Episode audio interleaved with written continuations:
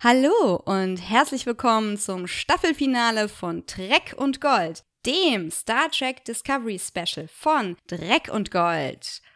Heute geht es um die 13. und 14. Folge der aktuellsten Inkarnation der Reise in die Sterne.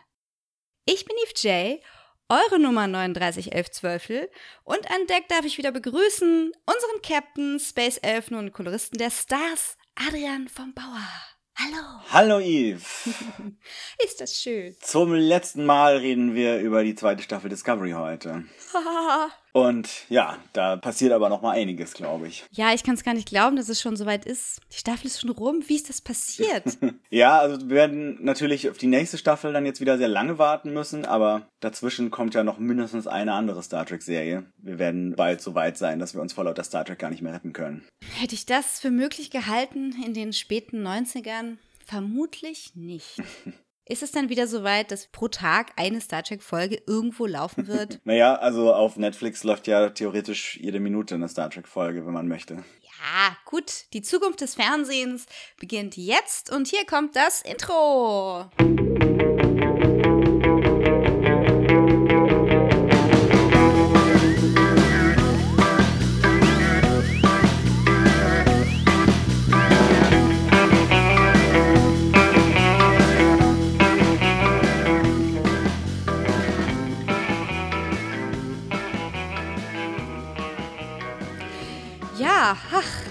Track und Gold über Star Trek Discovery. Äh, wir machen wieder unsere Zusammenfassung der Folge zuerst.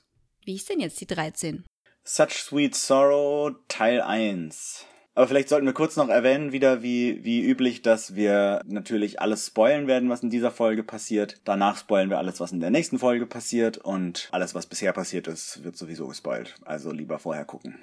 Genau. Hashtag don't spoil the endgame. ja, fangen wir an mit dem Teaser zur Folge 13. There is a battle coming. The odds are not in our favor. Captain Pike has always had faith that we play a part in some grand design. All of you will face your destinies with bravery and honor. I wish I had his certainty. Nine more enemy vessels just dropped out of warp. Prepare for battle. It's time. Die Discovery trifft auf die Enterprise und die Crew macht sich bereit, das Schiff zu verlassen und zu zerstören, bevor Lelands Sektion 31 Flotte kommen und sich die Sphärendaten holen kann. Auf der Enterprise angekommen, müssen sie jedoch feststellen, dass die Sphärendaten das Schiff schützen, also die Discovery schützen und die Zerstörung somit unmöglich machen. Inspiriert durch eine Zeitkristallvision kommt Michael zu dem Schluss, dass sie das Problem nur lösen können, wenn sie das Schiff mit Hilfe des Kristalls in die Zukunft schicken. Dafür müssen sie den Anzug des Roten Engels nachbauen. Nur Michael kann und wird ihn tragen. Nach Spocks Theorie ist sie diejenige, die für die sieben Signale verantwortlich ist. Was jetzt noch fehlt, ist eine Energiequelle, um den Anzug aufzuladen. Die Lösung verspricht ein neues Signal, das über dem Planeten Sahia auftaucht, der Heimat von Tillys Freundin, der Königin Mihani Ikahali Kapo. Die Discovery fliegt mit Sporenkraft voraus, die Enterprise folgt mit ihrem langsameren Warp-Antrieb. Vor Sahia angekommen, heißen sie die Königin an Bord willkommen, die zuversichtlich ist, mit ihrem Wissen über die Lithium-Biotechnologie den Kristall aufladen zu können. Der so überladene Kristall wird jedoch nur eine einmalige Reise durch das Wurmloch ermöglichen. Michael wird unweigerlich in der Zukunft stranden. Tilly, Spock, Saru, Stamets und die gesamte Discovery Brückencrew kommen zu Michael und teilen ihr mit, dass sie alle auf dem Schiff bleiben und ihr im Schlepptau in die Zukunft folgen werden. Nur Tyler glaubt, dass er wichtige Dinge in der Gegenwart zu tun hat und deswegen nicht mitkommen kann. Die ganze Crew sendet Abschiedsnachrichten an ihre Familie und Freunde. Pike verabschiedet sich von der Discovery Crew auf der Brücke und kehrt auf sein Schiff, die Enterprise, zurück, die mittlerweile angekommen ist und durch die Sorgfalt von Number One eine Flotte von Kampfshuttles und Drohnen ausgerüstet hat. Wenig später holt die Sektion 31 Flotte auf. Die Enterprise und die Discovery sind umzingelt.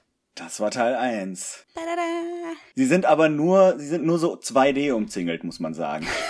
Ja, äh, da habe ich mir auch gedacht, Space, a two-dimensional frontier. Ja, doch, das ist, äh, das vergisst man bei, also bei vielen Science-Fiction-Stoffen und bei Star Trek vor allem immer mal wieder, dass man ja im Weltraum eben nicht nur nach vorne und hinten und rechts und links, sondern halt auch nach oben und unten fliegen kann. Ja, ist mir aufgefallen. Aber ich dachte mir, naja, sind wenn die halt alle so 3D-blind sind, dann ist das auch wieder ausgeglichen. Genau. Ja, oben und unten waren die Kameras, da war kein Platz. Ja, sehr krasse Folge, oder? Ja, also nicht so krass wie die danach, aber äh, geflasht. Es war eine sehr tränenreiche Folge durch Ja. die ganzen Abschiede und ähm, sehr emotional. Äh, vor allem das Wiedersehen mit Poe war fantastisch. Mhm. Ja, es, äh, da muss man wirklich eigentlich den Short Track, den, also Runaway, den ersten von den Short Tracks gesehen haben, um da richtig mitzukommen, was hier mit Poe und Tilly und Zahir passiert. Ich glaube, manche haben wahrscheinlich, also ich könnte mir vorstellen, dass einige Discovery-Zuschauer von den Short Tracks gar nichts mitbekommen haben und dann ein bisschen überrascht waren, dass da plötzlich diese Figur, die äh, irgendwie Tilly schon lange kennt und die dem Zuschauer gar nicht so richtig eingeführt wird, auftaucht. Was ist denn das eigentlich für eine Eiscremesorte, die Poe da versucht hat, für sich zu replizieren? Die, Spumoni, ich weiß nicht genau. Jetzt habe ich schon mal gehört, aber es ist wahrscheinlich was Amerikanisches. das ist so wie Bologna. Es ist keine, keine Wurst, aber irgendwas anderes Mysteriöses. Ja, wenn ihr es wisst, äh, sagt uns Bescheid. Ich habe mir einfach Pistazieneis vorgestellt, weil es war so semigrün. Und? Wie ging's dir da so? Für mich war diese Folge auf jeden Fall, ähm, also in emotionaler Hinsicht die krassere von den beiden sogar. Also ich fand, es war sehr mitreißend. Es gab irgendwie viele tränenreiche Momente. Es gibt ja noch den Moment, wo Sarek und Amanda an Bord der Discovery kommen und sich von Michael verabschieden. Das war ein sehr emotionaler Moment, wobei ich mich dann auch gefragt habe, warum Sarek keine Verstärkung mitgebracht hat. also er kommt da angereist auf die Discovery und reist wieder ab und äh, hätte ja mal irgendwie von vielleicht noch ein paar andere vulkanische Kampfschiffe mitbringen können. Aber nichtsdestotrotz eine sehr emotionale Folge und natürlich überhaupt auf die neue Enterprise zu kommen, auf die neue und trotzdem sehr vertraut wirkende Enterprise zu kommen, da war ich schon völlig hin und weg. Das war voll krass, dieses Schwarz und Rot und Ja. die Brücke in ihrem vollen Glanz. Das war schon. Hm. Ja, und die, die Musik, der Sound, also ja wirklich so viele Details irgendwie reingebracht, dass äh, das halt so ein Gefühl von Vertrautheit bringt, auch bis hin zu den zu den Griffen, die man im Turbolift anfassen muss, wenn man dann äh, während man sagt, wo man hin will. Ja, das war witzig. Also ich finde, das fühlt sich in Widescreen halt nochmal viel epischer an, weil Ja. das eher an die ähm, Star Trek Filme erinnert natürlich, weniger an die Serie, aber es hat eben die Visual Cues aus der Serie, also nicht nur die Uniform, die Ja. ganze Stimmung und ähm, Genau, und diese diese Reling und äh, das dieses Gerät, wo Spock immer reinguckt und die so die Soundeffekte, war alles da. der Gerät von Spock. Wo man, wo man oben ja, reinguckt. Ja, ja. also, ich muss sagen, dass die Enterprise im Gegensatz zur Discovery eher aussieht wie ein Kriegsschiff von den Farben her. Aha. Okay, naja, das ist Gewohnheitssache wahrscheinlich so ein bisschen, weil man vielleicht auch in unserer Welt die Kriegsschiffe eher so in, in so einem metallischen Grau kennt und solch und irgendwie so ein bisschen äh, Schwarz-Rot. Äh, genau, auf der Brücke das, das Schwarz-Rot-Schema und so, ja. Ja, ich finde es cool, dass die in einer Welt gemeinsam existieren können, diese Designs, und sich gegenseitig komplementieren, Ja. und das mit den unterschiedlichen Uniformen eine Sache ist. Also würde man sich jetzt die Sachen komplett neu ausdenken, hätte man gar nicht diese Vielfalt, auf die man da zurückgreifen kann. Und das macht es so reich Ja. und spannend und spaßig und ist für jeden was dabei. Ich habe mich auch gefragt, warum Sarek jetzt nicht, also warum die da so im Geheimen angereist sind. So, äh, sehr gefährlich übrigens. Äh, Sektion 31 ist auf dem Weg. Wir kommen mal schnell Ja. vorbei. Ja. Hi, ich habe äh, ich hab dein, äh, dein, dein Katra gespürt von ganz weit weg und dachte, ähm, Ja. jetzt wo du dich in diese Notlage begibst, verabschiede ich mich vorher nochmal. Mhm. Gibt es irgendwelche Plotpoint-Gründe, warum Sarek äh, das hätte nicht machen können und das unbedingt vermieden werden musste? Es vermieden werden muss, äh, musste, den Rest der Sternenflotte zu alarmieren. Ja, oder zumindest der Vulkan, des vulkanischen Teils. Genau, keine Ahnung, nee, eigentlich nicht. Also es wurde gesagt, dass quasi die Langstreckenkommunikationswege durch Sektion 31 gestört sind. Also die, diese Subspace-Kommunikation, die sie benutzen, die wird irgendwie von Sektion 31 geblockt, aber naja, Sarek hat ja eben das telepathische Signal empfangen. Da hätte er ja auch mal sagen können, hier, Ich habe da irgendwie sowas gespürt, da ist, glaube ich, die Kacke Mhm. am Dampfen. Vielleicht kommen mal ein paar von den, von den Schiffen, die wir sonst so noch in der Gegend haben, mit. Also Spock ist ja auch schon freigesprochen, ne? Das ist ja alles schon durch. Ich glaube eigentlich schon, ja. Na? Also im Zweifelsfall hat Cornwall da ein paar Formulare unterschrieben und äh, Ja. Vielleicht obliegt das alles einer gewissen Geheimhaltung, damit nicht noch mehr Schiffe von Control infiziert werden. Und da ist, ist das vielleicht Mhm. ganz vernünftig, wenn man jetzt nicht unbedingt die ähm, zu dem Zeitpunkt noch fortgeschritteneren Schiffe der Vulkanier einsetzt. Den, also rein rechnerisch sind die ja immer noch den menschlichen Schiffen überlegen. Ja, wobei die vielleicht ja ihr ganzes Know-how zu dem Zeitpunkt den Menschen auch mit, mitgegeben haben schon. Meinst du? Also die, diese Sternenflotte ist ja doch so ein Stück weit ein Gemeinschaftsprojekt von den ganzen Föderationsvölkern. Ja, also zu Zeiten von Enterprise, also zu Zeiten von Captain Archer, war das ja Ja. noch so die Sache. Genau, das war ja noch, war noch vor Mhm. der Föderation. Ja. Na, wie auch immer, sehr, sehr tränenreich. Wir haben die, die Mutter, die verloren geglaubt ist. Dann haben wir die Mutter, die jetzt naht und Trost spendet und von der man sich tatsächlich verabschieden kann, die nicht einfach so weggerissen wird. Mhm. Und dann die Vaterfigur in Form, in Form von Sarek, der auch im Gegensatz zu ihrem Vater, zu Michaels leiblichem Vater, dann auch da ist für eine Verabschiedung. Mhm. Und das, obwohl er ein Vulkanier ist, Mhm. versucht auf menschliche Art und Weise ihr näher zu bringen, was er empfindet Mhm. und auch was er darüber denkt. Und das fand ich echt super, wie sie das gemacht haben. Also irgendwie diese Rationalität zu sagen, vergib mir Kind, ich als Vater war schrecklich. und ähm, diesen Moment zu haben, wo sie das nicht wegwischt, wie man es als Mensch vielleicht machen würde und sagen würde, ach, es ist nicht so schlimm, Dad, so danke für die Geste, sondern sie ebenso rational sagt, ja, ich vergebe dir. Ja. Diese Geste ist viel wichtiger als irgendein Hinwegwischen von Emotionen, weil er eben das sonst nie machen würde, ihr das sozusagen. Ja. Nun ja, und dann können sie sich halt auch gleich noch mit Spock ein bisschen unterhalten und dann müssen sie auch schon wieder los. Weil ist ja gleich Krieg. Mit Spock haben sie sich ja nicht unterhalten, oder? ich Weil mir das äh, es ja immer noch Teil des Canons ist, dass äh, Sarek irgendwie zum Zeitpunkt von der Originalserie seit 20 Jahren nicht mit Spock gesprochen hat. Äh, habe ich mir das total eingebildet. Naja, vielleicht habe ich das geträumt. Also ich, ich wünsche mir das, dass sie mit dem auch noch gesprochen haben. In der kommenden Folge spricht Amanda mal Mhm. kurz mit Spock, aber ohne dass man es hört. Wow, so eine weite Reise und dann doch nicht bis in den Wissenschaftsraum gekommen. Naja, okay, Continuity ist eine Sache. Ja. Und äh, Stamets, der arbeitet jetzt ja zusammen mit, hier, mit Jet, haben wir uns doch gewünscht, ne? Ja, genau, die ist jetzt plötzlich wieder da, was mich auch sehr gefreut hat. Die ist sogar in den beiden Folgen jetzt sehr präsent. Also die ist auch gleich dabei, wenn Poe ankommt und anfängt, ihre, ihre Kristalltheorien zu geben und ist so die Einzige, die da mithalten kann. Jet Reno ist anscheinend irgendwie so gechillt, dass das für sie auch nicht so ein Riesenproblem ist, diesen Zeitkristall anzufassen und mit dem zu arbeiten. Sieht dann zwar so ein bisschen Zukunftsvisionen mit dem, mit dem Shuttle in der Enterprise-Hülle und so, aber scheint danach irgendwie nicht so sehr davon mitgenommen zu sein. Ja, war das ein Shuttle oder war das ein Torpedo? Äh, ein Torpedo, genau, ja. Torpedo, was in der Hülle steckt. Aber das, da kommen wir in der nächsten Folge nochmal drauf. Ja, ich hätte auch ein bisschen mehr erwartet an der Stelle. Ich hätte gedacht, dass Jet wirklich dafür Ja. bezahlen muss, dass sie jetzt äh, mit diesem ausblutenden Zeiteffekt alleine ist im Wissenschaftsraum. Ich meine, wer weiß. Ja, vielleicht, also vielleicht ist das dann in der nächsten Staffel ein Ding, weil hier, ich meine, Jet gehört ja auch zu der Gruppe, die sich hier mit äh, Michael hinstellt und sagen, hey, wir haben alle eigentlich, äh, uns ist jetzt nicht so wichtig, in unserer Gegenwart zu bleiben, wir kommen jetzt einfach alle mit.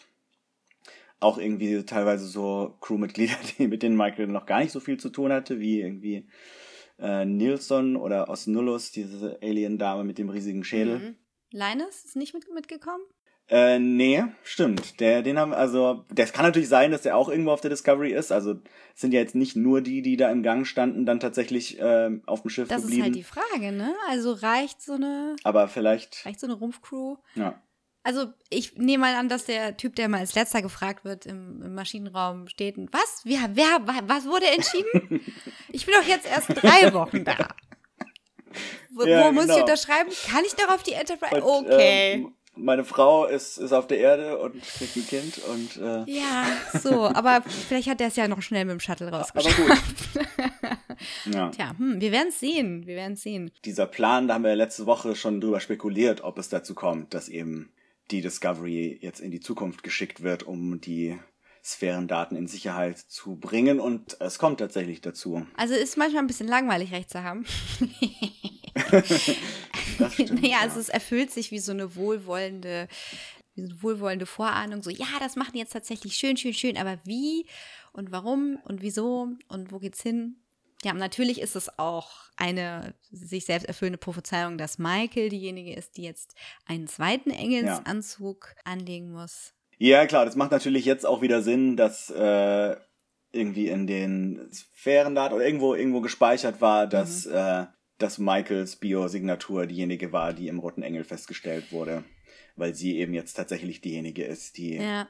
den Anzug benutzt, um diese Signale zu kreieren. Ja, das äh, entspricht ja auch äh, sehr genau unserer Vermutung. Ja. Das finde ich ganz witzig, dass die das sich selber auch so von hinten aufrollen. So, okay, das sind die Dinge, die passiert sind. Das Mhm. sind wohl die Optionen, die wir jetzt noch haben.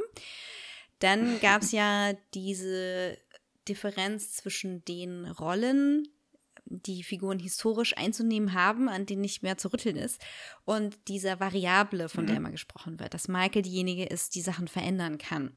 Also wir, wir wissen ja, ich meine, ihr könnt es ja jetzt schon sagen, Spock kann nicht mit in die Zukunft reisen, der hat Termine. Der muss halt mit Pike rumdüsen und Ja. später mit Kirk. Also weiß man natürlich, gewisse Sachen werden nicht gehen. Man hat eine Restunsicherheit, Mhm. ob wir uns in einer Parallelwelt befinden, die nicht das Prime Universe ist, was wir halt kennen aus den alten Serien. Aber es gibt halt diese, die, diese Discovery Crew, von der wir wissen, die kann eigentlich nicht in der Zeitlinie weiter existieren, weil wir haben noch nie von ihr gehört. Also, wer sind diese Leute? Was ist mit diesem Sporenantrieb? Ja. Warum benutzt das keiner? Ja, die Voyager hätte den echt brauchen können. Boah, ja. Gut, ich meine, die Voyager hat auch ein paar Mal Q getroffen, hat auch nichts gebracht. Also Ja, dafür hatte sie die coolen Gel-Packs. Genau. Mit denen kann man lustige Sachen machen, wie die infizieren oder wie ge- gegen irgendwas tauschen. also, naja. Aber ja, also die Voyager ist halt auch kein Flaggschiff gewesen. Und die Mhm. musste halt da dieses bittere Los äh, auslöffeln, die bittere Suppe der Tränen auslöffeln in ihrer langen siebenjährigen Reise, die eigentlich 40 oder 60 Jahre gedauert hätte. Also alles in allem Mhm. hatten die doch eine gute Zeit. sind sie noch ganz gut davon gekommen. Ajo. Ja, Folge hatte so irgendwie einen emotionalen Abschiedsmoment nach dem anderen. Es gab irgendwie diese, diese Phase, wo sich, wo alle eben nochmal diese Nachrichten an ihre Verwandten schreiben oder, oder sprechen. Und man dann auch irgendwie erfährt, dass Stamets zum Beispiel einen Bruder hat. Ach, ich dachte eine Von dem Schwester. hören wir hier zum ersten Ich Mal. habe gedacht, das ist eine Schwester. Ah, okay, das, das war, Watt hat tatsächlich, glaube ich, nicht eindeutig gesagt, was für. Also er hat einfach nur zu seinem Geschwister Ja. geredet, aber ähm, ich glaube, er hat, glaube, das Geschlecht wurde Guck mal, wie, erwähnt. Also wie wir automatisch gegendert haben, was uns. Ja. naja, okay. Nee, das war ein Bruder, nee, das war doch eine Schwester. Hat keiner nachgesehen. Okay. Ja, falls er irgendein gegendertes Wort benutzt hat, habe ich es nicht äh, mitgekriegt. Das haben wir erfahren. Dann fand ich auch sehr schön den Moment, wo Pike sich auf der Brücke nochmal von der Discovery Crew verabschiedet. Oh ja. irgendwie so für jeden nochmal so einen Spruch übrig hat. Für manche weniger als für andere. Irgendwie so zu, zu ähm, Nielsen, die halt erst seit ein paar Folgen da ist. So, hier, bei dir fand ich so toll, wie du jetzt da stehst, wo vorher Ariam stand. bei Reese und Bryce, ihr seid toll, weil ihr immer so einen coolen Kopf bewahrt. Also bei denen ist ihnen nicht ganz so viel eingefallen, aber bei, bei Spock haben ihn dann die Gefühle überwältigt. Da war dann irgendwie nur so, und zu Spock so, I literally can't even. Well, you're gonna see him again. Soon. Ja, Ja, das Ja. hatte so ein Flair von Anson Mount, der sich von der Cast verabschiedet. So, hey, Ja, you. genau. Hey, I don't know what you're doing here, but Mhm. I like you. Genau. Und in dem Moment soll ja auch eigentlich die Kapitänsfrage geklärt werden, wer jetzt dann der Captain der Discovery wird. ja, ja. Für diese kommende Schlacht wird es Saru sein, aber es wird nicht endgültig gesagt. Also Saru wehrt das so ein bisschen ab und sagt, ja, da, da das besprechen wir dann später noch. Ja, also er kommandiert das Schiff, aber er ist nur Acting Captain. Ja. Ja. Ja. ich weiß nicht, warum er das macht, ehrlich gesagt. Also, warum er jetzt nicht da. Ich auch nicht. Das werden wir wohl in der nächsten Staffel erfahren. Vielleicht will er nicht direkt diese Lücke füllen. Vielleicht soll da noch so ein Respektabstand sein. So, hey Pike, Ja. du musst jetzt nicht direkt einen neuen Captain ernennen. Äh, geben. ja, der, der Sitz ist noch warm. Eine Sache, die ich mich gefragt habe, ist, wir hatten ja vor ein paar Folgen noch den Plan, die Sphärendaten komplett auf dem Anzug zu speichern. Ja. Und den Anzug durch die Zeit zu schicken und da muss überhaupt kein Schiff mitkommen und dann sind die, sind die Daten in der Zukunft und gut ist. Das scheint jetzt hier mit dem neuen Anzug nicht möglich zu sein oder es hat, ist einfach niemand auf die Idee gekommen. Also in Anbetracht dessen, was in der nächsten Folge passiert, frage ich mich auch, was da los ist. Bin jetzt davon Ja. ausgegangen, dass die neue Sphäre, also die Discovery, ihre Daten so schützt, dass man sie jetzt nicht einfach runterkopieren kann. Also nicht Mhm. nur das, Das kann natürlich sein. das war jetzt so meine Annahme. Ja. Ob das ausreicht? Dass die irgendwie so verschmolzen ist mit dem, also dass die Sphärendaten mit dem Computer der Discovery so eng verbunden sind, dass man das nicht mehr einfach übertragen kann. Ja, was heißt das eigentlich für den letzten der Shorts, den wir noch nicht besprochen haben und sich jetzt auch immer noch keine Gelegenheit dazu ergeben hat, weil es keinen konkreten Zusammenhang gibt, außer dem Thema Zeitreise. Äh, wie heißt der noch? Ich vergesse es immer wieder. Dingens. Dingenskirchen in der Zukunft. Discovery alleine im Weltraum. Ähm, Ja. tausend Jahre in der Zukunft oder so. Und da hatten wir ja gedacht, Mensch, wenn das ein Hinweis darauf ist, dass die Discovery in der Zukunft wartet, also schaut mal in diese Shorttracks rein, dann äh, müsste doch eigentlich jetzt, es, müsste es genau da weitergehen, dieses Bewusstsein, was wir da antreffen auf der Discovery, muss ja dann wohl von den Sphärendaten aus sich entwickelt haben. Und dann geht es Mhm. ja eigentlich nur so weiter, dass jemand die da abholt. Ja. Die Daten oder die Discovery oder was auch immer. Und das weiß man halt einfach nicht.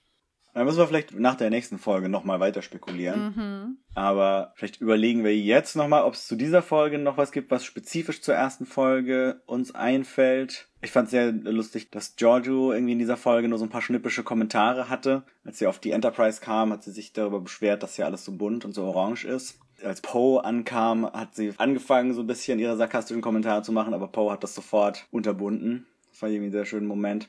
War das der Moment, wo sie sich Pike gegenüber zu erkennen gegeben hat? Ja, ne? Wo er rüber gebeamt hat? Äh, nee, das, das ist erst, als Pike das Schiff verlässt. Da sagt sie, genau, das ist auch noch ein guter Moment mit Giorgio in der Folge, wo sie sagt, übrigens, äh, ich bin die Imperatorin aus dem Spiegeluniversum und Pike zwinkert so beim Rausbeamen noch, ich weiß nicht, wie das möglich ist, aber er macht es und sagt so, Hä, ja, welches Spiegeluniversum? Wink, wink.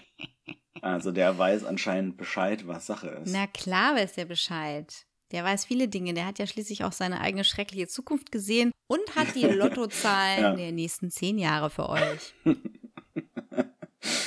Auf jeden Fall. Jupp. Ja, hast du noch was zu dieser Folge? Och, die Tränen sind getrocknet mittlerweile. Ich habe mich Ja. wirklich wie ein Schnitzel gefreut über Poe. Ich habe mich genauso gefreut wie Tilly. Es war so, Mhm. ja, und sie kommen an über Sahir und ich so, wow, und Tilly, wow, und dann kam Poe und alle, yay, und ich so, yay, und ja, so, okay. Ja, sehr schön. Ja, habe mich sehr gefreut, die nochmal zu sehen. Und insgesamt war das für mich eine ziemlich großartige Folge eigentlich. Ich habe, wie gesagt, so many feels, so viel Gefühle gefühlt. Es war äh, alles sehr mitreißend. Auch wenn man denken würde, diese ganzen vielen Abschiedsmomente, die vielleicht auch dadurch entstanden sind, dass sie halt dieses Finale in zwei Folgen zerteilt haben, könnten zu viel sein, aber mich hat's irgendwie nicht gestört, weil es irgendwie alles so effektiv war und man irgendwie jetzt so lange mit diesen Figuren gelebt und mitgefiebert hat, dass man, dass man dann diese Momente auch genießt. Ich finde die vorher auch besser. So vor der Schlacht macht das total Sinn. Also Ja. ich sag nur so Herr der Ringe und Schwarzblende und Abschied und Schwarzblende und Abschied. Nee, ja. Ja. Ja. War, schon sehr passend, war auch überraschend emotional, Mhm. ist auch sehr gut angekommen insgesamt, glaube ich. Und Ja. was uns jetzt als nächstes bevorsteht, kann ja nur der Endkampf sein. Geschrieben wurde diese Folge übrigens, oder wurden beide Folgen von Alex Kurtzman. Das ist erst die zweite Folge, die er geschrieben hat. Er ist ja der Produzent von dem ganzen Star Trek-Dings zurzeit. Außerdem Michelle Paradise, die ja mit Project Daedalus schon auch eine sehr emotionale Folge abgeliefert hat und die ab der nächsten Staffel mit Alex Kurtzman zusammen den Showrunner-Posten übernimmt. Und Jenny Lumet, die Runaway äh, Short-Track-Folge geschrieben hat. Ah ja, das Dream Team zusammen. Also für Staffel 3 brauchen wir viele Taschentücher. Ja, genau. Ja. Shane. Okay, dann äh, gehen wir doch mal zu Part 2 über. Hier, Such Sweet Sorrow, zweiter Teil. Und äh, da gucken wir jetzt auch mal kurz in den Teaser rein. This is Captain Pike. We have one job. Protect Commander Burnham until she reaches her target. Section 31 is in our way. Get it done. In five, four, three, two, mark.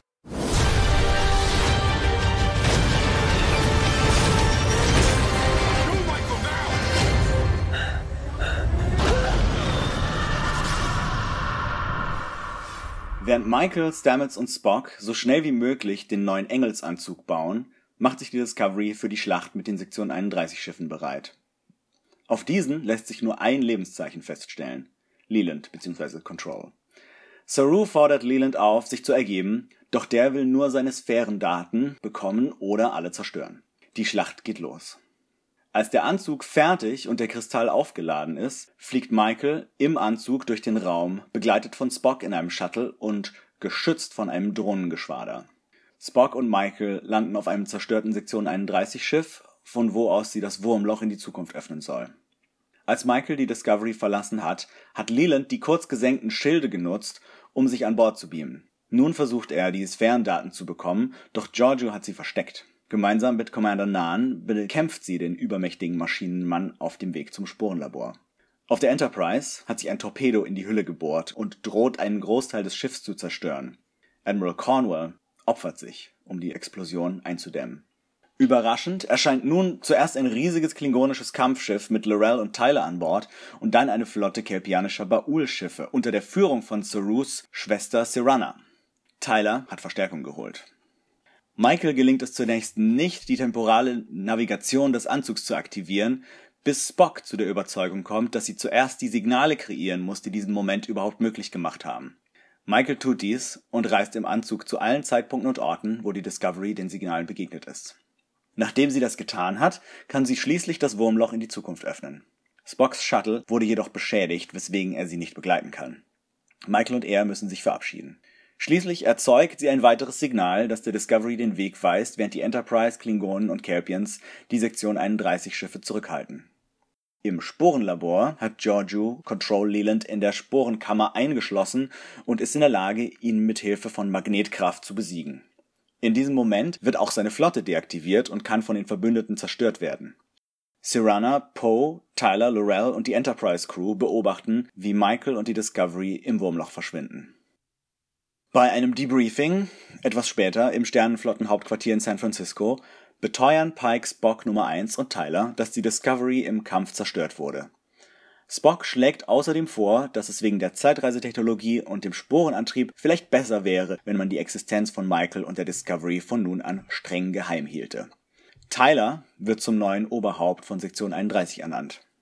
124 Tage später ist die Enterprise wieder repariert und bereit, in neue Abenteuer aufzubrechen, als im Beta-Quadrant das siebte Signal erscheint. Ein Zeichen von Michael an Spock, dass sie heil in der Zukunft angekommen ist. Ende. Das war das Ende. Das Ende kommt mit einer überraschenden Transformation von unsers Spock. Ja. Der hat sich nämlich in ähm, seiner Trauer, in seinem Abschied von seiner Schwester, der er gesagt hat, dass er sie liebt, Mhm. Äh, ja, also er hat sich rasiert und die Haare geschnitten. Ja, hat sich auch von seinem Bart verabschiedet seinem, quasi. Genau, hat sich von seinem, seinem Bart äh, verabschiedet. Also so ein, ein ähm, sehr bekanntes Trauerritual. Ich mache mich gerade mal wieder so ein bisschen hübsch. Und kommt auf die Brücke der Enterprise, Ja. um Platz zu nehmen an seinen angestammten Platz, an diesem komischen Teleskop-Dingens, wo er seinen Rüssel reinsteckt. Im Blau, das ihm so gut steht. Das war sehr beeindruckend, aber auch sehr wehmütig. Ja. Er ist ja ein sehr schöner Mann. Mit Bart finde ich mehr als ohne. Ja, ja. Liegt vielleicht aber auch daran, dass sie ihm doch diesen, diesen Spock-Topfschnitt schon sehr hart irgendwie so angeschnitten haben. Also, Koteletten. das können nicht viele tragen, außer Leonard Nimoy. Ja, vor allem, also mir ist ja vorher in seinem Lederoutfit äh, schon aufgefallen, Ja. Mhm. dass er definierte Kurven hat. Das sieht natürlich in dem hautengen blauen Outfit noch krasser aus. Er sieht fast aus wie eine Actionfigur von sich selber. So Irgendwie schon, unwirklich. ja. Es war so ein Schock. es war so, okay. Das Letzte, was wir wissen, ist, Michael wird ihm eine Botschaft schicken. Er wartet ziemlich lange Ja. drauf. Für ihn vergeht Zeit, für Michael vielleicht keine. Das weiß er und dennoch fällt es ihm schwer. Und dann kommt die Nachricht und dann ist er bereit. Beziehungsweise er kommt erst auf die Brücke und dann kommt die Nachricht irgendwie so rum. Ja. Die neuen Abenteuer beginnen und ich denke nur so, was ist passiert?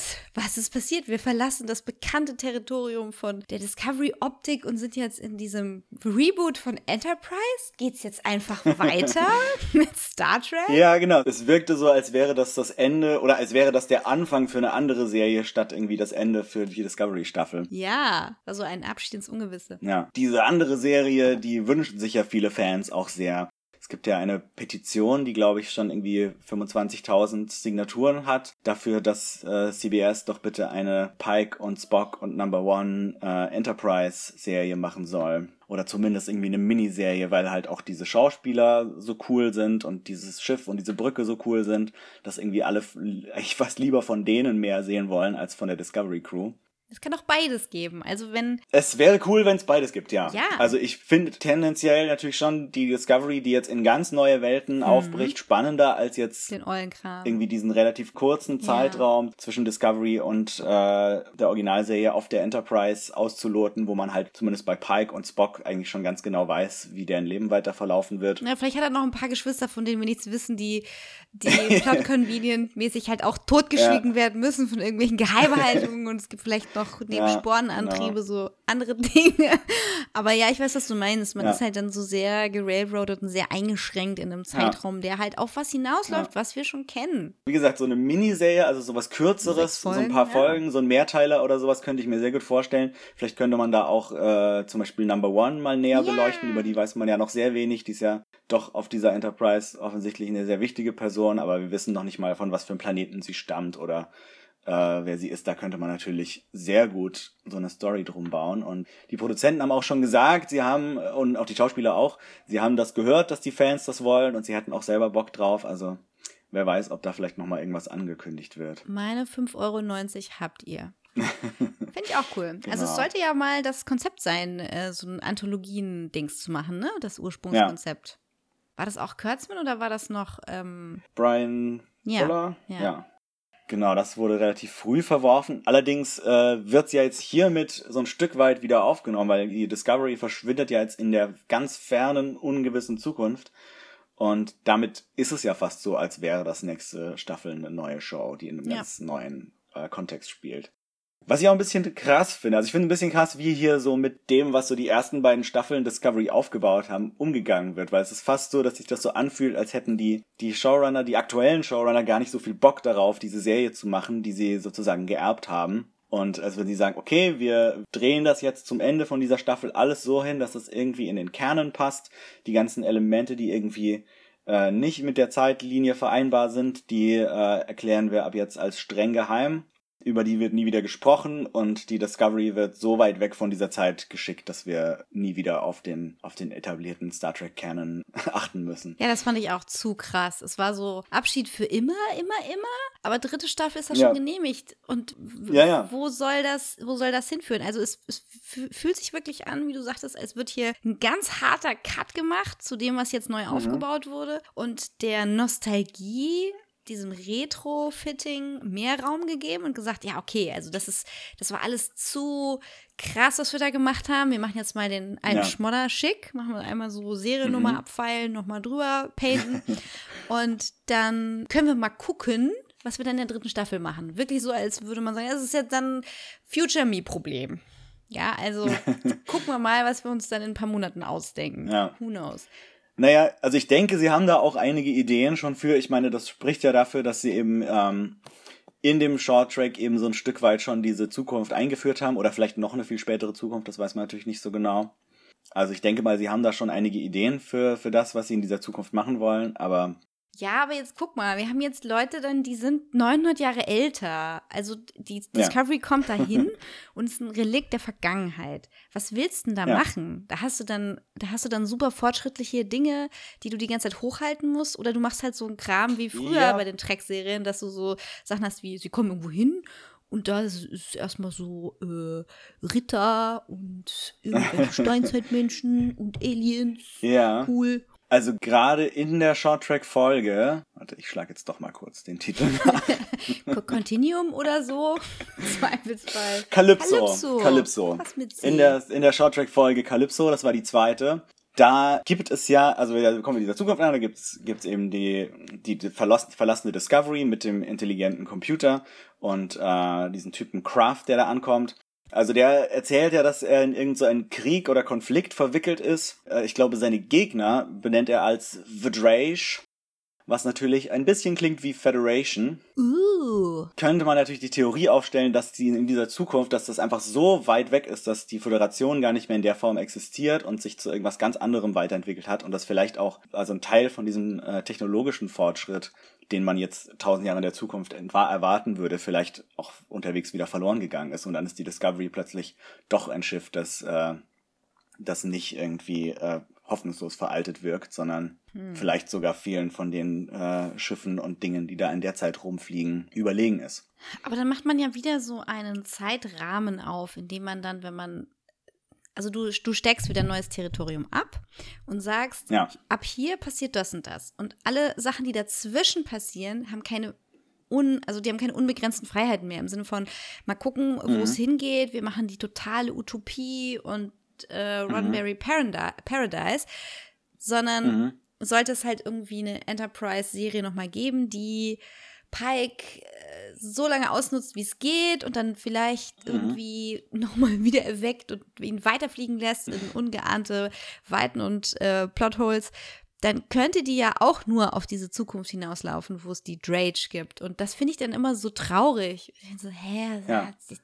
Aber gut, also dadurch, dass es so ein langer Zeitraum ist, also dass wir halt wirklich von fast tausend Jahren reden, lässt es vielleicht dann doch wieder mehr Freiraum, weil man halt in der Zukunft in tausend Jahren jetzt vielleicht nicht dauernd darüber redet, was denn vor 800 Jahren passiert ist oder vor 900 Jahren, sondern ähm, eher um eher über die Sachen, die so in der letzten Zeit da passiert sind und man deswegen noch eine gewisse Freiheit. Ich meine, das hatten wir bei Voyager schon immer mal wieder, dass sie, dass sie ins äh, 27. und 28. und 29. Jahrhundert gereist sind oder oder ich glaube, sie sind da nicht hingereist, aber es kamen immer welche von dort zurück. Das heißt, man hat da immer schon so ein Stück weit etabliert, okay, es gibt dann noch eine Föderation, aber die reisen hauptsächlich durch die Zeit und nicht mehr so viel durch den Raum vielleicht und so. Also da hat man sich schon immer so ein bisschen diese Grenzen gesteckt und man kann natürlich im Science-Fiction-Bereich auch durch irgendwelche parallelen Zeitlinien auch dann immer noch äh, sich Freiheiten wieder zurückholen. Es waren auf jeden Fall so sehr bürokratische Dude-Zukunften. Es waren so immer irgendwelche Dudes in Anzügen, ja. so, ja. hier, du hast gegen die mhm. Zeitrichtlinie so und so Dingsbums verstoßen. Nie irgendwie sowas ja. Fantastisches wie jetzt in der einen Orwell-Folge, von der ich euch letztes Mal berichtet habe, mit diesem Kult von Kelly, mhm. wo es halt damit endet, dass du auch Leute aus der aus der weiteren Zukunft hast, also in ihrer eigenen Zeitlinie, die plötzlich aussehen, als wären sie von Krypton gekommen. Mhm. Also vorher halt irgendwelche äh, mittelalterlichen Menschen, dann vergehen halt in Windeseile immer 700 Jahre äh, mit einem Zwinkern. Und ähm, am Ende hast du halt diesen exakten Style aus dem ersten Superman-Film. Der eine sieht sogar aus wie Marlon Brando in seinem Kostüm. Das vermisse ich halt bei dem mhm. 90er-Track, dass du sowas Großes hast, sowas fast Göttliches, mhm. Engelshaftes und gerade ja. durch unsere Erzengel Gabriel und äh, Michael ja. habe ich gedacht, da kommt noch so ein bisschen was in der Richtung. Ja, wer weiß. Ich meine, ähm, also das Signal, was wir am Schluss empfangen auf der Enterprise-Brücke, das kommt aus dem Beta-Quadranten, irgendwie 50.000 Lichtjahre entfernt. Und wenn wir uns an die Folge, wie hieß sie, New Eden erinnern, mhm. da sind sie ja auf, auf äh, Terralysium, auf diesem Planeten, der sich im Beta-Quadrant äh, 50.000 Lichtjahre äh, entfernt ungefähr befindet, mhm. wo ja auch wahrscheinlich Gabriel Burnham gelandet ist. Das heißt, das ist natürlich jetzt so ein Planet, wo wir eine relativ primitive, aber sehr friedliche Kultur vorgefunden haben, als wir zuletzt dort waren, denen aber so ein Stück futuristische Technologie dargelassen haben. Und wer weiß, wie dieser Planet äh, tausend Jahre später aussieht. Aha, ja, ja, natürlich. Das wird eine Anlaufstelle sein. Ich könnte mir auch vorstellen, dass die dritte Staffel so ein bisschen wie diese hier in den ersten drei Folgen den alten Kram abhandelt und dann was komplett Neues mhm. beginnt. Ob sie dann halt nochmal wegspringen oder was auch immer passiert. Ich finde es auch immer noch cool, ins ähm, Spiegeluniversum zurückzukehren. Ich finde es einfach total witzig. Wie das in tausend Jahren aussieht. Ja, das, vielleicht ist dann das, das Spiegeluniversum das gute Universum. Das wäre voll witzig. Vielleicht, ja. naja, aber lass uns mal zurück in die Folge gehen. Ja, also die Folge, muss ich sagen, hat mich äh, nicht ganz so mitgenommen wie der erste Teil. Also es gab einfach hier, also es gab wieder sehr coole emotionale Momente, irgendwie wie Michael und Spock sich verabschieden und die, jetzt ist halt so eine richtige Verbindung zwischen diesen Geschwistern hergestellt, die man ihnen auch total abkauft. Das fand ich toll. Es war so ein bisschen eine Clipshow, wie Michael durch, durch, die, durch die verschiedenen Wurmlöcher in die, in die anderen Episoden der Staffel reist. Ja. war auch sehr, eine sehr coole Sequenz. Das war krass. Oh ja, das war voll so Odyssey 2001.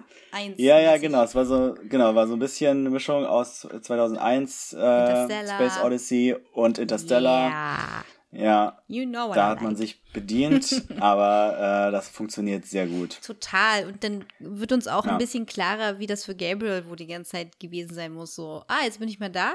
Ich habe nur kurz Zeit, ich springe wieder zurück. Und Ja. offensichtlich ähm, hat ja niemand Michael so wirklich bemerkt, außer, und da dauert der Sprung etwas länger, ähm, Saru und Sirana, die ja, Mhm. genau diesen Engel gesehen haben, diese Michael. Genau, ja, und, und Michael hat sich ja auch selber gesehen, als sie auf diesem Asteroiden war, wo sie, wo sie Jet Reno gefunden haben. Richtig, richtig. Bisschen durcheinander alles. Ja, aber das war eben ganz schön. Also das war einfach eine wahnsinnig stylische Sequenz, auch irgendwie visuell und effekttechnisch total beeindruckend in Szene gesetzt. Was mir überhaupt nicht gefallen hat, muss ich sagen, ist, ist Leland und Control und was, was daraus jetzt geworden ist. Das ist einfach, für, für mich ist das überhaupt kein überzeugender Bösewicht. Magnetize him. Ja, dass er zum zweiten Mal auf den gleichen Trick reinfällt, ey. Das künstliche Semi-Intelligenz. Ja, ich weiß nicht, ob ähm, der andere Typi, habe ich schon den Namen vergessen, Ja. ob das halt, also ob der wirklich so ein Hive-Mind mit Control hatte oder ob das Ja. nur so andere Entitäten von Control sind, weil dann kann Leland ja. gar nicht gewusst haben, dass der andere Typ magnetisiert wurde. Naja, das stimmt natürlich. Wobei damit zu rechnen ist, dass äh, dieses Schiff, was Michael und Spock ja dann da zurückgelassen haben, doch irgendwie wieder ähm, von der Sektion 31 Flotte mitgenommen wird. Richtig, Und äh, stimmt, das, das hatte ja Koordinaten. ja, vielleicht dann die, die aufs Deck geklebten äh, Hm. Nanoroboter-Spuren finden könnte. Aber gut. Ja, Leland wirkt halt aggressiv, emotional, wie der Ja. andere Typi auch. Und als Control ihn ausgewählt hatte, sagte Control ja auch, ja, ich Mhm. brauche jemanden, der halt moralisch ähm, so zwischen den Welten steht und so kritische Entscheidungen trifft. Und du scheinst genau richtig zu sein. Also gibt es ja schon eine Verbindung zwischen dieser technologischen Denke und dem, was Mhm. ihn menschlich bewegt hat, was ein bisschen kritisch ist, weil er ist ja komplett ersetzt worden. Also Ja. Also wir, wir haben ja äh, eben vorher immer noch ein bisschen spekuliert, ob das was mit den Borg zu tun haben könnte, was es ja anscheinend nicht tut.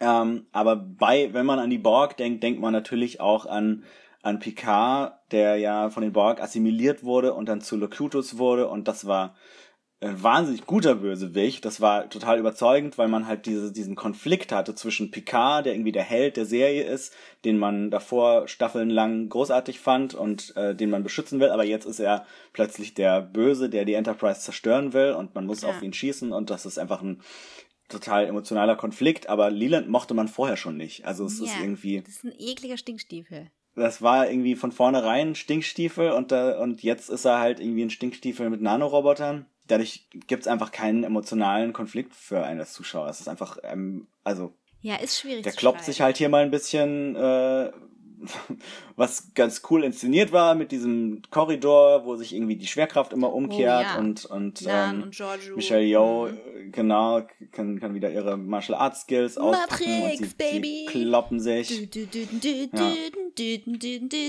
Ja, ja in seinem Lederoutfit muss ich sagen, ähm, falls jemand Flash geguckt hat, ich habe glaube ich gerade die dritte mhm. oder vierte nachgeholt, ich weiß nicht mehr, die mit dem Gummimann.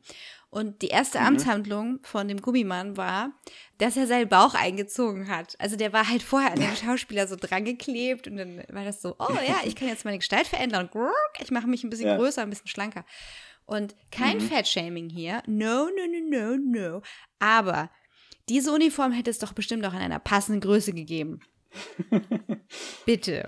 Ja, mit den, mit den hautengen Uniformen haben sie es bei Discovery. Ja, vielleicht liegt es daran, dass sie so ähm, Harnische drunter haben müssen für die Stunt-Leute, dass es halt ganz eng sein muss, damit du das halt äh, dann mit 3D so einfacher drüber pinseln kannst. Mit 3D, wisst ihr, mit Computer, zwei Mit Klicks. 3D-Pinsel. Genau. Ja. Okay. Ja, jedenfalls, äh, genau, also dadurch, dass wir, dafür, dass wir Leland über die ganze Staffel und Control über die ganze Staffel so aufgebaut haben und so viel da reingesteckt haben und am Schluss haben wir halt irgendwie nur diesen, diesen aggressiven Typen, der irgendwie auf der Discovery rumstampft und schreit, I want my data!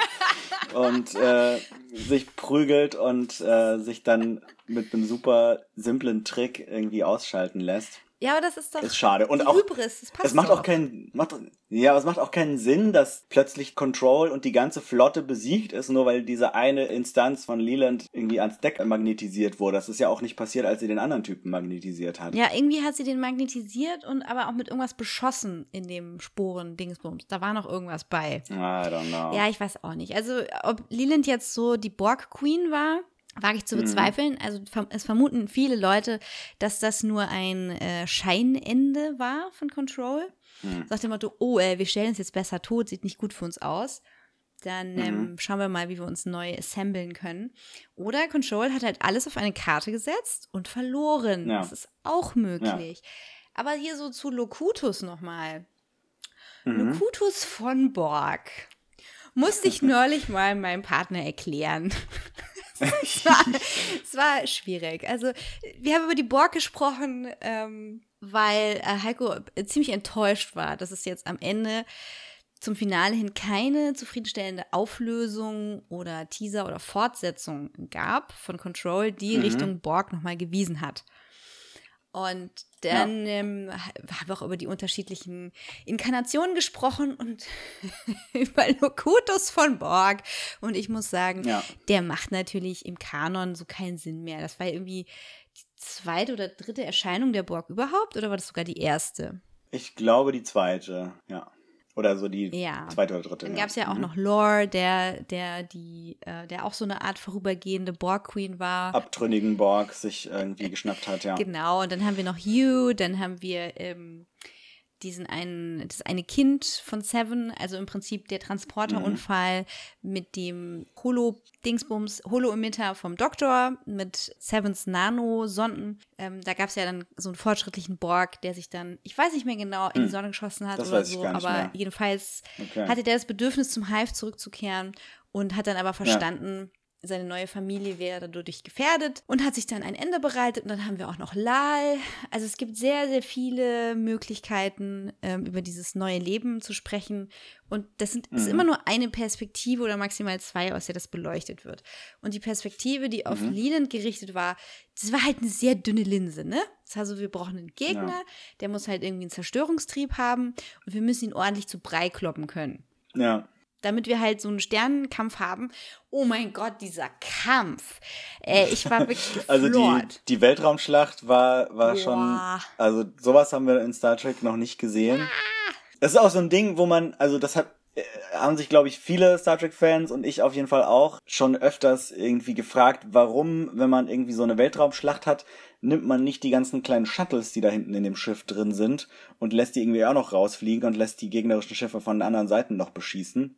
Und das wurde aber nie gemacht und hier ist endlich mal jemand auf die Idee gekommen zu sagen, hey, wir haben doch ganz viele Shuttles und anscheinend irgendwie 100.000 Drohnen und Minischiffe und sonst was, die wir alle äh, hier rausschicken können um äh, halt eben nicht nur zwei Schiffe gegen so eine ganze Flotte zu sein, sondern halt hunderte kleinere Ziele zu bieten. Ja, das war cool, aber es war halt auch nur so ein mit Verlaub Phallus-Vergleich, weil irgendwie, das war ja äh, Unas coole Ja. Idee oder also ich, wir wissen ja gar nicht, ob sie Ja. Una heißt. Also, ja.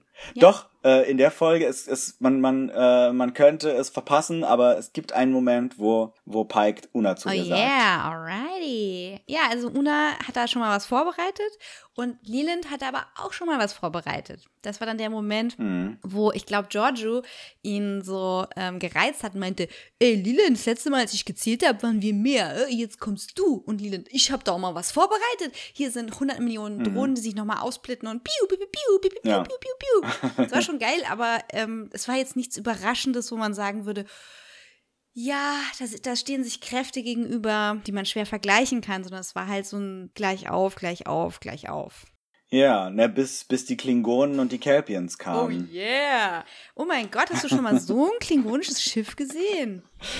Das ist ziemlich krass, wie es halt dann irgendwie da ankommt und erstmal so eins von den, von den Sektion 31 Schiffen komplett kaputt rammt. Das war ein ziemlich cooler Moment und sah ziemlich cool aus. Merkt euch bitte, wo wir Ähm. geparkt haben. Ja, und dass Lorel hier nochmal auftauchen konnte, hat mich natürlich auch gefreut. Aber wann hat Ash das eingefädelt? War der weg? Er hatte, er hatte eine Stunde, er hatte eine Stunde Zeit, um loszufliegen, Lorel zu holen, die Kelpians zu holen und wieder zurückzufliegen. Und hat dabei nicht daran gedacht, dass er dann gleich vielleicht auch noch irgendwie andere Föderationsschiffe benachrichtigen könnte. So weird. Ja, das hat eigentlich eigentlich wirklich keinen Sinn gemacht. Äh, vor allem eben, wenn man sagt, oh, wir sind komplett abgeschnitten von allen, wir können keine äh, Kommunikation senden.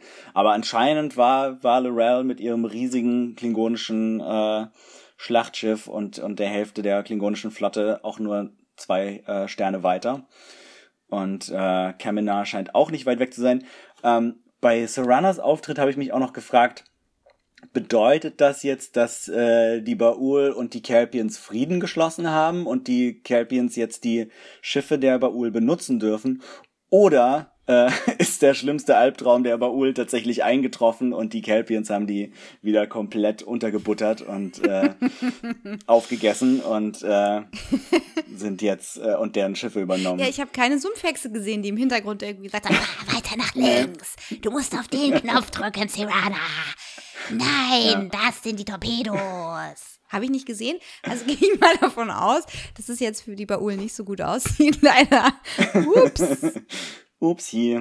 Ach ja, aber es war schon cool. Das war ein krasses Ding. weißt du, wie lange die Kelpianer leben? Gibt's da irgendwie, haben wir da Infos drüber?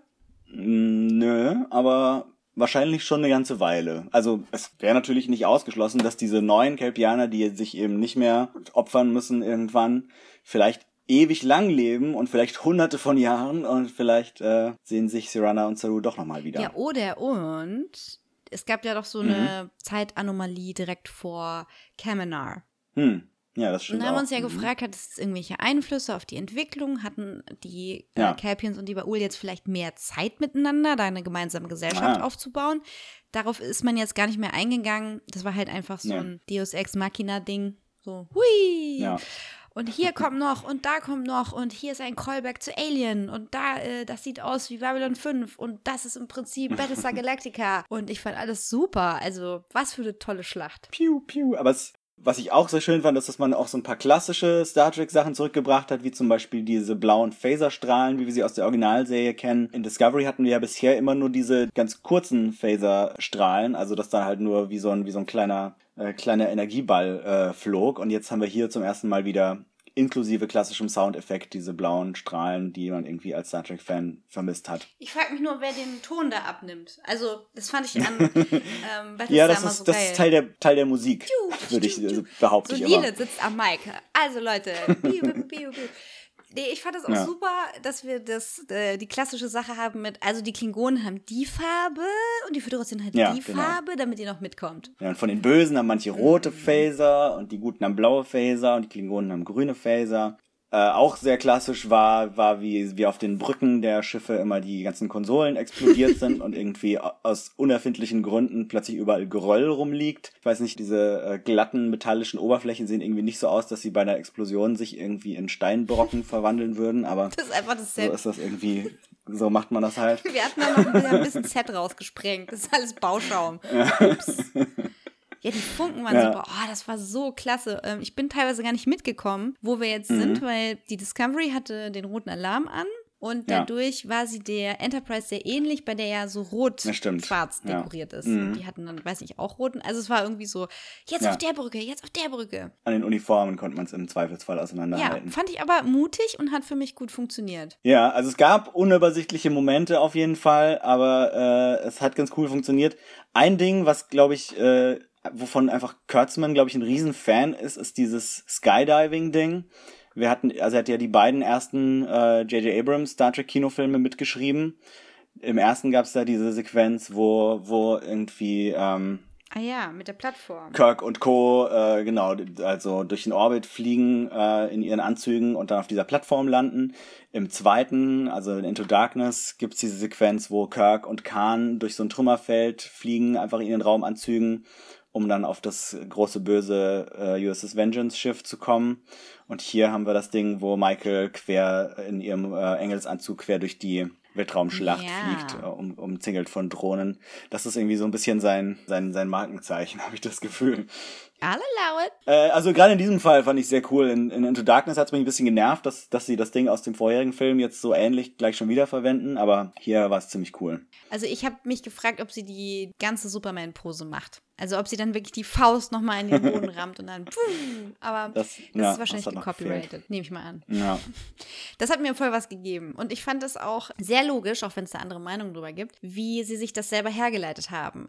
Michael und Mhm. Spock fliegen ja ein Stück raus mit dem Shuttle, um da irgendwas Mhm. zu machen, um halt zu der Position zu gelangen, von der aus sie dann das Wurmloch eigentlich öffnen soll. Und sie kommt Ja. mit dem Anzug nicht zurecht und stellt fest, sie kann nichts in der Zukunft öffnen, sie kann nichts machen. Und dann leiten Ja. die beiden sich her, ah ja gut, wahrscheinlich, weil du nur in der Vergangenheit Dinge machen kannst. Das ist dein Bungee-Punkt. Das ist quasi dein, dein Fixpunkt in unserer Zukunft, äh, wenn wir von der Vergangenheit als Gegenwart sprechen. Und nachdem sie all diese Dinge gemacht hat, kann sie sich dann weiter vorwärts bewegen. Ja, so ähnlich wie ihre Mutter, Ja. nur von der wissen wir ja nicht, wo sie jetzt ist. Und das Ja. finde ich ja total Sinn gemacht. Ist mir auch voll wurscht, ob das irgendwie plot-convenient ist oder nicht. Es war eine schöne Erfüllung. Und Ja. dass natürlich Spock nicht mitkommen kann. Ah ja, wie denn auch? Der hat ja noch einen Job.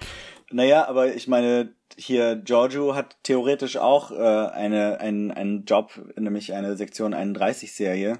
Die muss also vielleicht irgendwann in der nächsten Staffel dann wieder zurück in die Vergangenheit reisen, um dann in ihrer eigenen Serie mitmachen zu können. Außer die Sektion 31-Serie spielt auch tausend Jahre in der Zukunft, was, äh, was natürlich ziemlich krass wäre. Ja, wo wir gerade bei Sektion 31 sind. Also einmal holt Ash diese ganze Hilfe zusammen, ne, die ganzen Truppen, Ja. als möchte er allen Kritikern sagen, ihr habt euch gefragt, warum ich noch da bin? Das ist der Grund. Ich habe hier die Ja. heißen Connections. Und dann hat er jetzt noch die viel heißeren Connections, indem er diese mühevolle Aufgabe annehmen muss, eine neue Sektion 31 zu schaffen, die ja, Ja. dann ganz offensichtlich der so geheim sein wird, dass man gar nicht weiß, dass sie existiert. Äh, und Ja. seine, seine Phobie, die er da mitbringt, äh, perfekt platziert wird. Aber es, ich glaube, es ist Mhm. kein glückliches Leben für ihn, was ihm da jetzt bevorsteht. Nicht so richtig. Also er wäre wahrscheinlich vielleicht doch lieber mit Michael zusammen in die Zukunft geflogen. Aber jetzt hat er hier die lieber die harte Aufgabe, die Sektion 39 in der Art aufzubauen, wie wir sie aus Deep Space Nine und so weiter kennen.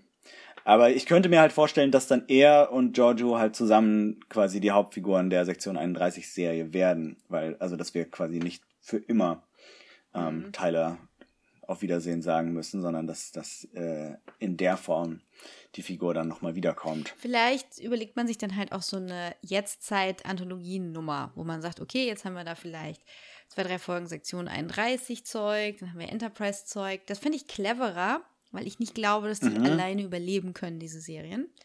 Also irgend sowas wie Star Trek Now oder so. Also was weniger klingt wie ein Streaming- Streaming-Service, aber irgendwie so.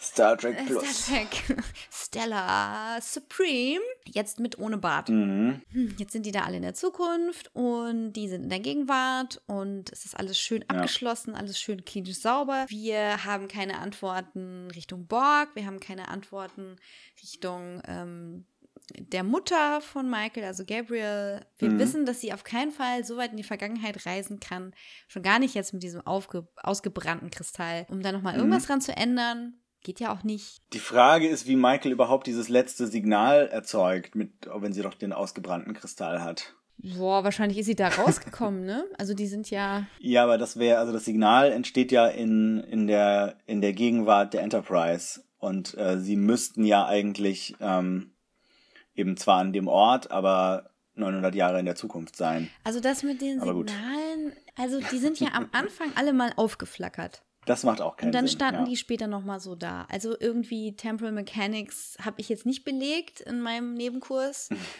Aber äh, ja, naja, sagen wir doch mal einfach, ist in Ordnung, ne? Passt schon. Wir lassen es mal so stehen. Und vielleicht, vielleicht, äh, man, vielleicht erfahren wir in der nächsten Staffel noch, was Michael alles tun muss, um dieses Signal, ähm, mit dem sie Spock mitteilt, dass alles okay ist, äh, erstellen kann. Es gab noch, es, äh, es gab in dieser Folge schon wieder äh, so ein Ding, was mich in der Project Daedalus Folge schon so gestört hat, dass wir hier ein, ein riesiges Problem schaffen und eine Figur sich opfern muss, Äh, und das ist ein Problem, das man irgendwie mit dem, mit dem Transporter halt hätte lösen können. Und es wird nicht darüber geredet, dass die Enterprise äh, Teleportationsfähigkeiten hat und vielleicht zumindest Cornwall aus diesem Raum rausbeamen könnte und vielleicht sogar das ganze, die ganze, das ganze Torpedo da rausbeamen könnte. Ja. Das wird irgendwie. Das haben wir noch gar, äh, das nicht, ist irgendwie, wird, gar nicht erwähnt. Das wird irgendwie so ignoriert. Ja, die gute Und da, das, ja. Die muss sich opfern. Also Pike und Cornwall Ja. versuchen beide äh, diesen e- eingeschlagenen Torpedo aus, war das der Bereitschaftsraum? Ich weiß es nicht mehr. Ähm, ja, es war irgendwo, irgendwo in der Untertassensektion von Enterprise. Genau, deswegen ja. muss die am Ende noch repariert werden, weil ihr ganzes Gesicht weggesprengt wurde. Vier Decks breit Mhm. oder so. Ja, also das ist das Kernproblem. Du machst halt irgendwo eine Tür zu und sagst, ich kann die von der anderen Seite nicht mehr öffnen. Äh, da drin Ja. ist Strahlung, Bedrohung, wie auch immer. Du konstruierst halt diesen Heldentod, dass sich jemand opfern muss. Ja. Und ähm, Cornwall und Pike konkurrieren da in ihrer Opferrolle miteinander und er sagt, na, also ich weiß mit Bestimmtheit, dass ich eine Zukunft habe, also kann das Ding gar nicht explodieren, wenn ich hier bin. Ja. Und sie fragt das halt moralisch ab und sagt, was, wenn du, wenn du dir dessen nicht sicher sein kannst. Ähm, und damit gibt er ihr die Bühne für diese Heldentat und im Zweifelsfall äh, schützt er seine moralische Prämisse, die Crew äh, zu schützen, indem er halt dieses Opfer zulässt. Und das war schon Ja. sehr stark und ich habe sehr geweint innerlich. Äh, Ich war noch zu schockiert, mein Mhm. Gesicht war eingefroren. Und äh, kurz vorher sagte Heiko, also ich finde ja, die sieht aus wie die Borg Queen Schauspielerin. Okay. Und da dachte ich mir dann so, na ja, stimmt, ne? Sieht ein bisschen aus wie Alice Creech oder Creech, ich weiß nicht, wie man sie ausspricht. Addendum, anscheinend spricht man sie Krieger aus. Ist wohl südafrikanisch. Und das wäre natürlich witzig, wenn die jetzt wieder zusammengebaut werden würde. Aber ich glaube, so wie die arme Frau atomisiert wurde, leider keine ja, Chance. Nee, da, da ist, glaube ich, glaube ich, nicht viel übrig geblieben. Äh, Im Gegensatz zu Pike, der irgendwie zwei Meter weiter hinter so einem Glasfenster stand und überhaupt nichts abgekriegt hat. Das war, äh, fand ich ein bisschen seltsam. Das war eine ähm, Blastdoor, wie sagt man denn da? Sprengschutztür? Ja, ja, ja, irgendwie sowas, genau. Aber also ne, so eine Explosion, die, die man irgendwie, die selbst irgendwie auf der Discovery drüben noch, äh, äh, also Kilometer weiter, ähm, alles durchgeschüttelt hat.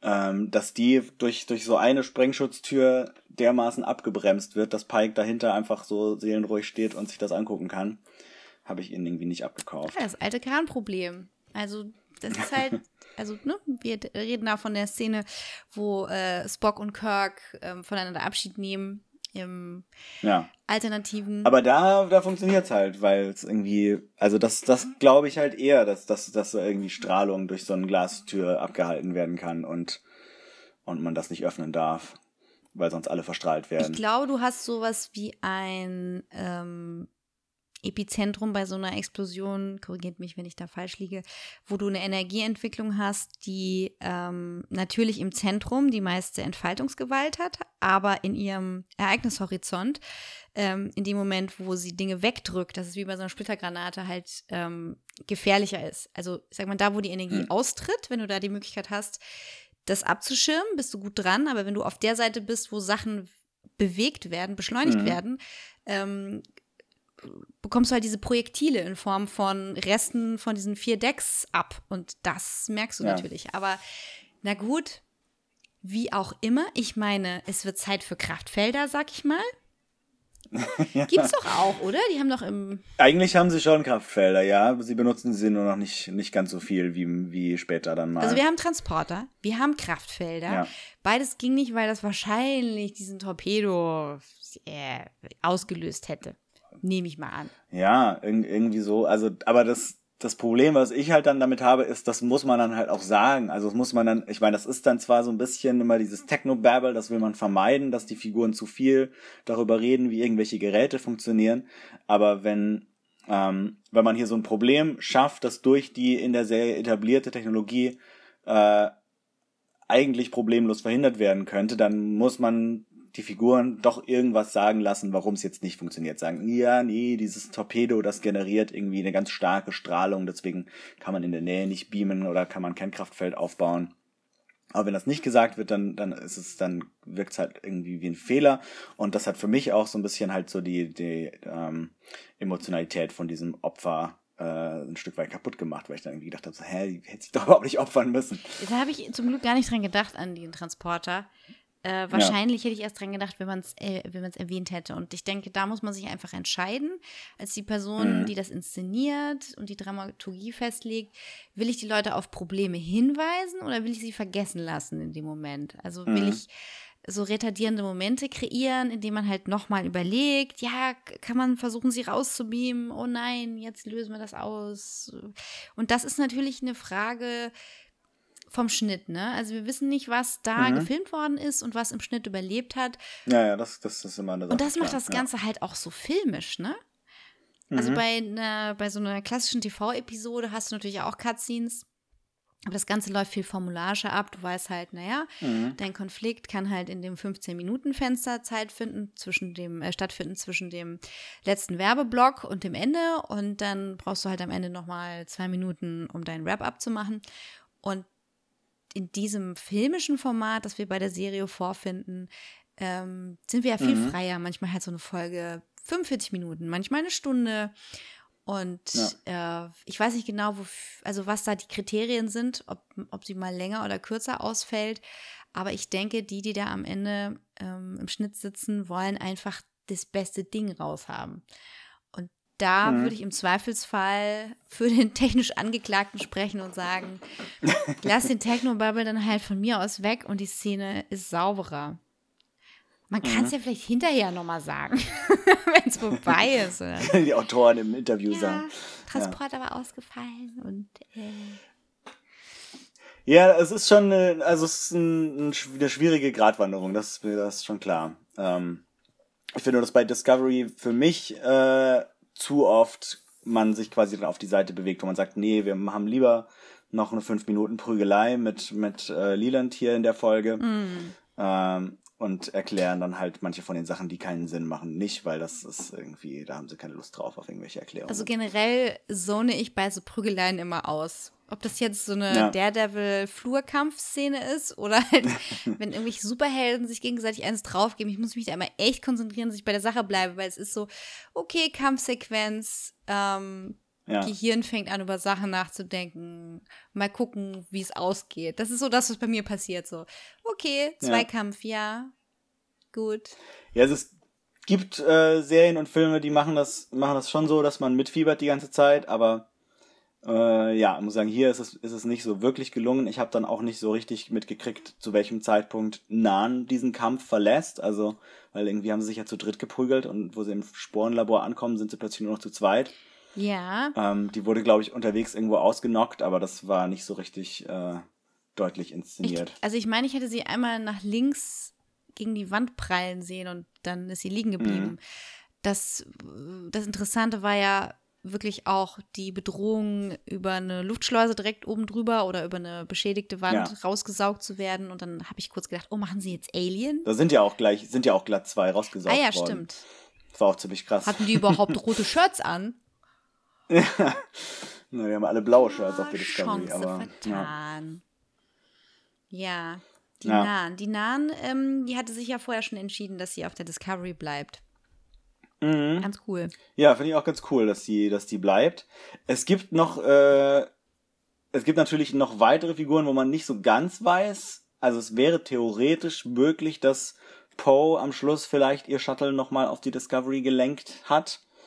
Aber man weiß es nicht so genau. Es sah schon eher so aus, als wäre sie noch ein bisschen weit weg, als sie so beobachtet, wie, wie die Discovery auf das Wurmloch zufliegt. Ja, das war am Anfang auch ein Moment zwischen Tilly und Poe, wo Tilly davon ausging, dass äh, Poe jetzt halt diese ähm, bioorganische Dilithium-Kristall-Inkubationsbeschleunigungsmaschine gebaut hat und dann wieder nach Hause geht, Ja. na, also zu Sahia, zu ihrer Mutter und Schwester, Ja. wie auch immer dieser Planet mit ihrem Verhältnis steht. Mhm. Und Poe aber meinte, nee, ich komme mit, weil es geht auch um meine Leute. Und das dann der Moment war, zu sagen, hey, du bist so königlich geworden und wie cool, ich freue mich so für dich. Du bist Ja. ja gar kein Teenager mehr. Und das eskaliert dann nochmal dahingehend, dass äh, sie sich halt mit einem Shuttle vom Schiff stiehlt Und äh, sehr zu Pikes äh, Besorgnis äh, mitten in diesem, diesem Strahlenkampf äh, herumdüst und irgendwas macht. Ich glaube, Ja. irgendwas tut sie außer Gefecht setzen.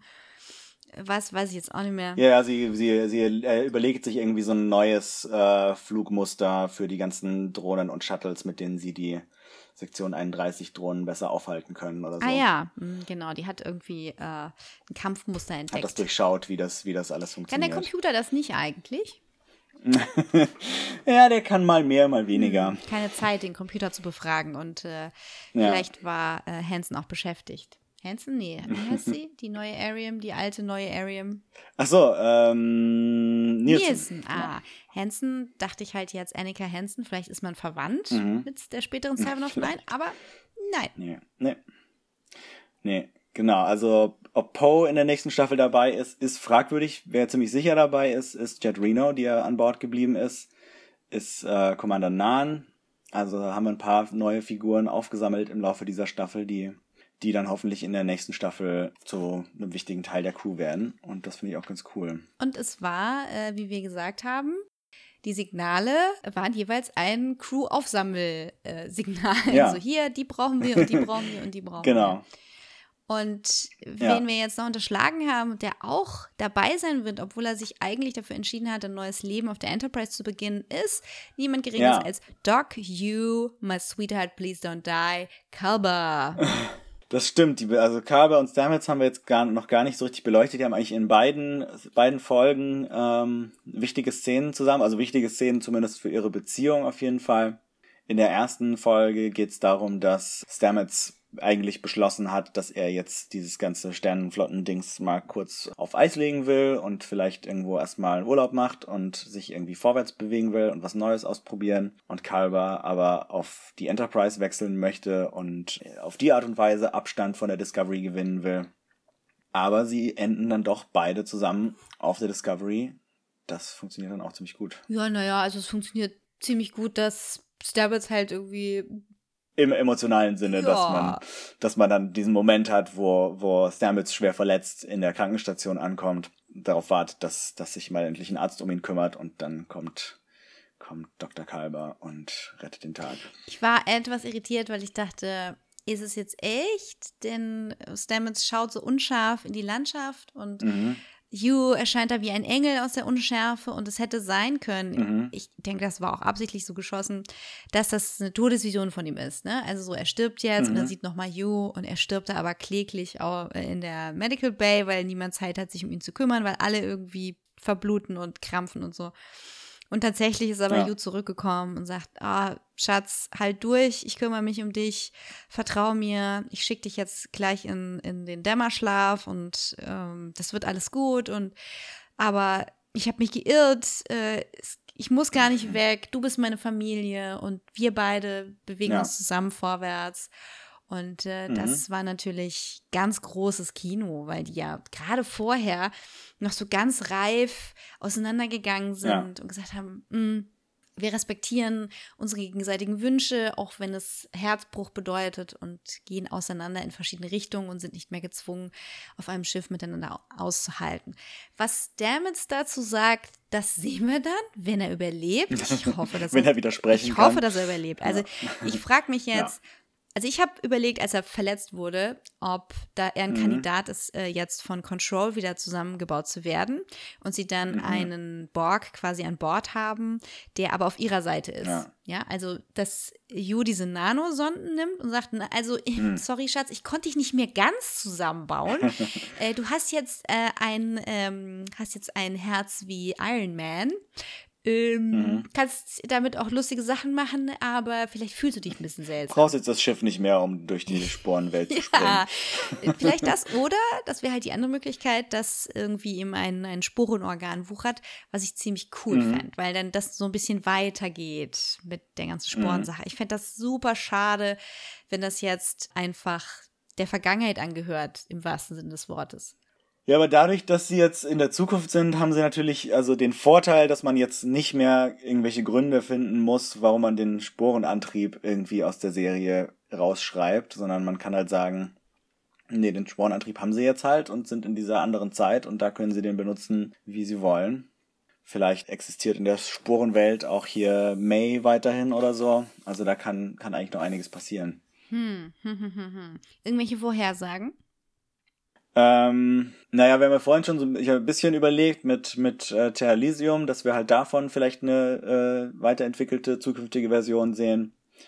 Ähm, ich habe überlegt, weil ähm, im, in der Shorttrack-Folge hatten wir ja, äh, haben wir ja die, diese Discovery, die seit vielen Jahrhunderten äh, ohne Crew da irgendwo im All rumdümpelt das ist ja jetzt nichts, was durch diese Zeitreise verursacht wird. Und ich habe mir dann überlegt, ob es vielleicht in der neuen Staffel dann irgendwann dazu kommt, dass man sagt, hey, wir haben hier Giorgio an Bord, die muss irgendwie wieder ins 23. Jahrhundert zurück, um ihre Sektion 31 Serie zu machen. Wir haben vielleicht noch ein paar andere Crewmitglieder, die äh, doch nicht unbedingt in der Zukunft bleiben wollen. Dass man irgendwie die Discovery mit dieser Crew, äh, mit einem der klassischen Star Trek Zeitreisemanöver zurück in, ins 23. Jahrhundert schickt da kommen die alle an, steigen aus, sagen, okay, wir sind jetzt wieder in unserer Zeit, alles super, parken die Discovery in irgendeinem so Nebel, wo sie keiner findet.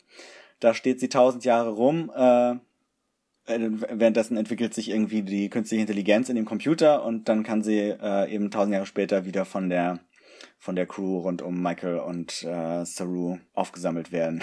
Ja, das hat man ja schon mal überlegt, wie haltbar die ist, ne? So, und dann, Ja. wenn wir Poe haben, die kann die Dilithium-Kristalle ja auch einfach wieder verwerten. Da zerfällt dann nichts mehr. Mhm. Und ich fand das eigentlich einen ganz netten Ansatz zu sagen, diese nette Computerstimme, die wir Majel Barrett äh, Roddenberry zu verdanken haben, ist plötzlich wirklich lebendig und ist nicht einfach nur so, äh, so ein Response-System, so eine Siri, so eine Alexa, ne? Sondern es ist einfach dann Ja. ein tatsächliches Lebewesen, was dir antwortet. So, äh, dann sagst du Ja. halt nicht, Computer, kann ich mal das und das fragen, sondern Discovery. Hey Zora. Wie heißt sie? So, Zora Zora. heißt sie, glaube ich. Discoverer Zora. Okay. ah, naja, also mir war das so ein bisschen zu binary mit diesem, ja, Dude kommt aufs Schiff und ein Computer ist ein Mädchen und die machte sich dann so ein Hologramm und dann irgendwie romantisch. Das ist mir nie so reingelaufen, aber vielleicht bin ich da auch einfach mega spießig. Ja, äh, ich habe ja noch ein bisschen Kommentarspalte. Äh, Wenn du noch was hast, Ja. dann so sag es. Also noch ganz zum Schluss der Folge. Ich hatte, ich habe ja irgendwie noch drauf gewartet, dass wir doch noch zumindest mal so für zehn Sekunden noch mit der Discovery in die Zukunft äh, springen und dann am Ende der Folge noch mal so einen kleinen Stinger haben, vielleicht auch eine Post-Credit-Szene oder so, die die nächste Staffel so ein bisschen vorbereitet, weil so fühlt sich halt, wie wir vorhin schon mal besprochen haben, halt wirklich wie so ein Ende für diese Enterprise-Sache und für diese Zeit an, aber es fühlt sich halt noch nicht so wirklich wie ein neuer Anfang für für das, was jetzt in der nächsten Staffel uns bevorsteht. An. Das hat mir da fast ein bisschen gefehlt. Ja, mir auch. Stattdessen äh, haben wir im Abspann aber ein sehr schönes Originalserien- und Discovery-Theme-Mashup bekommen. Also es fängt irgendwie an, die, die Discovery-Titelmelodie zu spielen und irgendwann mischt sich dann, dann so das mit rein und das, äh, das fand ich ziemlich gut. Ja. Zu den ganzen Originalserien-Referenzen kamen auch zwei relativ deutliche Referenzen zum ersten Star Trek Kinofilm, zu Star Trek der Film. Äh, und zwar Ja. Genau. Wir haben in Star Trek der Film so eine Szene, wo, wo die Enterprise unterwegs ist zu Vija und dann irgendwie in so ein Wurmloch reingesaugt werden. Und während sie sich in dieses Wurmloch reinbewegen, haben wir diesen Kameraeffekt, wo irgendwie so dieses Licht von den Figuren so wegströmt. Das ist irgendwie, ich weiß nicht genau, mit was für einer Linse man diesen Effekt erzeugt, aber das ist irgendwie so ein, also ein bisschen altmodischer Science-Fiction-Effekt, äh, den wir da haben. Und den haben wir hier jetzt auch, wenn die Discovery in das Wurmloch äh, reinfliegt, zitiert. Das war schön. Beim Wurmloch in Deep Space Nine haben wir das nie, aber das ist vielleicht auch ein bisschen anders, weil das ja von, äh, von den Propheten kreiert wurde. Aber äh, hier fand ich sehr cool, dass wir da den Star Trek Kinofilm zitiert haben und da so eine Brücke geschlagen haben und dann natürlich am Schluss, wenn die Enterprise im, im Weltraumdock ist und wieder neu repariert wird, haben wir so von den Kamerafahrten und Kamerawinkeln sehr deutlich so die erste Vorstellung der neuen Kinofilm Enterprise aus Star Trek der Film zitiert wo ja irgendwie ähm, auch die Kamera, glaube ich, ungefähr zehn Minuten lang Ja. rund um die Enterprise fährt und sie von allen äh, Seiten beäugt. Und hier hatten wir das dann also ein bisschen kürzer, aber auf jeden Fall ganz schön, äh, dass wir da so eine Hommage nochmal eingebaut haben. Mit dem klassischen Blick auf die Seriennummer. Ja, und äh, der, so der Blick auf San Francisco ähm, bei dem Debriefing war, glaube ich, auch ähnlich wie so eine Perspektive aus Star Trek der Film, wo wir, glaube ich, die Sternenflotten-Hauptkommando in San Francisco zum ersten Mal gesehen haben. Ja. Ich habe mich nur ein bisschen über die, über die Solarzellen gewundert, weil ich meine, die haben Antimaterie-Fusion. ich weiß nicht, warum die noch Solarzellen auf der Golden Gate Bridge brauchen. Nostalgie. Ja, die stehen unter, unter Denkmalschutz. Richtig, genau, das ist erfasst. Ich finde diese Räume, also egal, wenn wir Star Trek Hauptquartiere sehen, Ja. das hat immer was Behördliches und es ist immer irgendwie so ein langweiliger weißer Raum. Ja, und der Typ war auch so, war auch so beamtenmäßig, der die so äh, ver verhört hat. Das war ganz komisch gefilmt. Man hat irgendwie immer nur so seinen Mund gesehen und irgendwie seinen, seinen äh, glatzen Hinterkopf. Mhm. Das war irgendwie komisch, weil man sich denkt, okay, ist das jetzt irgendwie wichtig, wer das ist? Äh, ist das, oder filmen die das so, damit man, damit man nicht denkt, wer das ist, aber das äh, ist, glaube ich, fehlgeschlagen, weil man dann fragt, so, hä, was ist das für ein komischer Beamter, der die da befragt und der irgendwie so unfreundlich Wissen wir, wie ist. Kurtzman aussieht? Ja, das, nee, das ist er nicht. Okay. Nee, Kurtzman hat, hat Haare. Also er hat mich also an den üblichen Durchschnittskartoffelkopf erinnert, Ja. der halt immer behördlich in allen Star Trek 90er Serien vorkam. Also bei Voyager Mhm. in der siebten Staffel hast du diesen Chef von, ähm, what's his name? Oh, cool, vergessen. Na, der, der Neurotiker, Äh, von Barkley, ja. Red, Reginald Barclay, genau. Der sah so aus wie der, aber ich weiß nicht, ob, ob das noch geht. Mhm. also Eher jetzt nicht. nicht von der Kontinuität her oder ob das jetzt einfach ein anderer Kartoffelkopf ist. Ich fand also diesen Vorschlag von Spock so, ja, wir müssen jetzt alles totschweigen. Ihr Ja. wisst schon, warum. Es ist fürs, fürs bessere Wohl, damit niemand das nachbaut, dieses Control. Und den Sporenantrieb und die Zeitreise-Dings und so, das wird jetzt alles, und dieser ganze technische Fortschritt, den kehren wir jetzt unter den Teppich und vergessen, dass es hier passiert ist. Das ist ein bisschen komisch. ja, aber dass dann halt auch Michaels, ja, dass Michaels Existenz komplett verleugnet wird Ja. und dann so, ich werde nie wieder an sie, ich werde nie wieder über sie sprechen können, Ja. ich kann nicht, werde nicht mehr an sie denken und ich kann nur mit meinen Eltern drüber reden, aber auch nicht wirklich. Es war so, ja, okay, wir haben es verstanden, ihr wollt die Kontinuität schützen. Ja, aber es wäre gar nicht nötig gewesen, weil Ja. ich meine, Spock hat auch seinen anderen Bruder nie erwähnt, bis er dann im fünften Kinofilm plötzlich aufgetaucht ist. Also, Cyborg. Den Cyborg. vergessen. Auf den hab ich auch noch gewartet. Die olle Kamelle. Ach Gott, unter welcher Geheimhaltung liegt der denn? Ja, genau. Also ich finde, man hätte das nicht, man hätte da nicht so einen harten Schlussstrich drunter, drunter ziehen müssen, um es irgendwie vereinbar zu machen mit dem Star Trek Canon. Also das hätte ich der Serie ohne Probleme auch geglaubt, dass äh, Spock jetzt Kirk nicht unbedingt von seiner Schwester erzählt, wenn er nicht direkt danach gefragt wird. Ja. Ohne dass das jetzt unter der höchsten Geheimhaltungsstufe verboten wurde. Ja, das ist doch, es ist doch Peak Spock, Ja, oder? Also es ist so, ja, du hast mich nicht gefragt, das habe ich dir nicht erzählt. Hm, Ja. Wo ist das Problem?